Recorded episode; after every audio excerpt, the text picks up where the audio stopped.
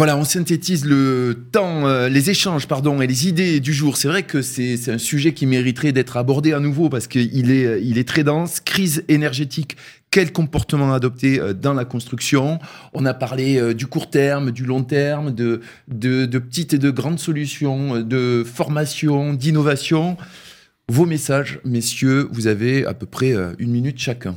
Alors, Rémi, allez, on commence par le plus jeune.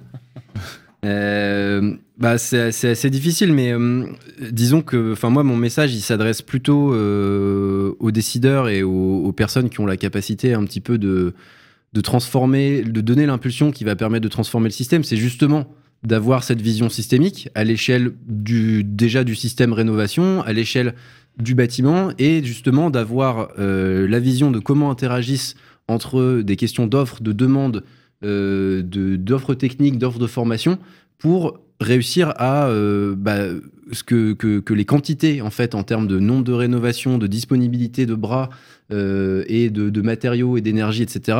se correspondent et prennent, la, prennent la bonne trajectoire par rapport à ce dont on a besoin. Voilà, donc cette vision systémique hyper importante avec vraiment un phasage millimétré fort réglementaire, euh, politique. Et, bien sûr, euh, d'activer derrière les leviers réglementaires, financiers, etc., qui vont avec. Stéphane Partons de ce postulat où je suis d'accord, moi je vais me placer du côté de l'entreprise, je vais dire euh, entreprenons autrement, osons. Euh, arrêtons de se bloquer, de se mettre des barrières. Tout à l'heure, on parlait de matériaux avec des histoires d'assurance. Avant de commencer à se dire qu'est-ce qui me pose un problème avec les assurances, bah, utilisons déjà ce qui pose pas de problème avec les assurances. En fait, je pense qu'aujourd'hui, il faut vraiment changer de braquet, il faut changer d'état d'esprit. Aujourd'hui, on a tendance à trop facilement se mettre des freins, enfin, c'est mon point de vue, voilà, euh, qui ont peut-être pas lieu d'être. Voilà. Aujourd'hui, soyons curieux, soyons ouverts d'esprit et avançons. Dominique, c'est votre tour. Euh, mais les camarades ont tout dit. Hein, donc, euh, effectivement, c'est un problème, euh, c'est un problème systémique, ça c'est certain, et, et c'est un problème de priorité, c'est un problème de choix, euh, et c'est un problème surtout qui doit démarrer à la, à la tête, c'est-à-dire en fait les maîtres d'ouvrage, c'est-à-dire les politiques, c'est-à-dire les directions, je dirais collectives, et c'est-à-dire aussi les entreprises, les têtes des entreprises.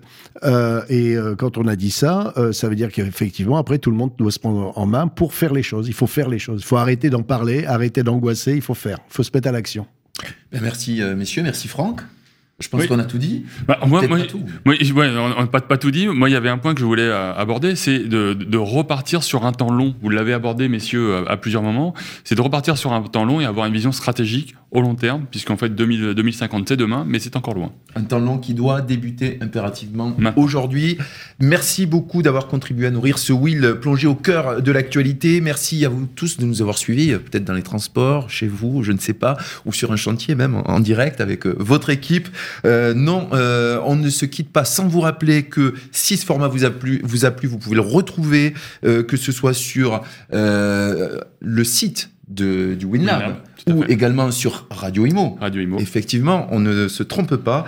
On se retrouve quant à nous très vite pour euh, éclairer à nouveau ensemble les euh, enjeux et les nouveaux usages de la construction. À très bientôt et bonne fin de journée à vous.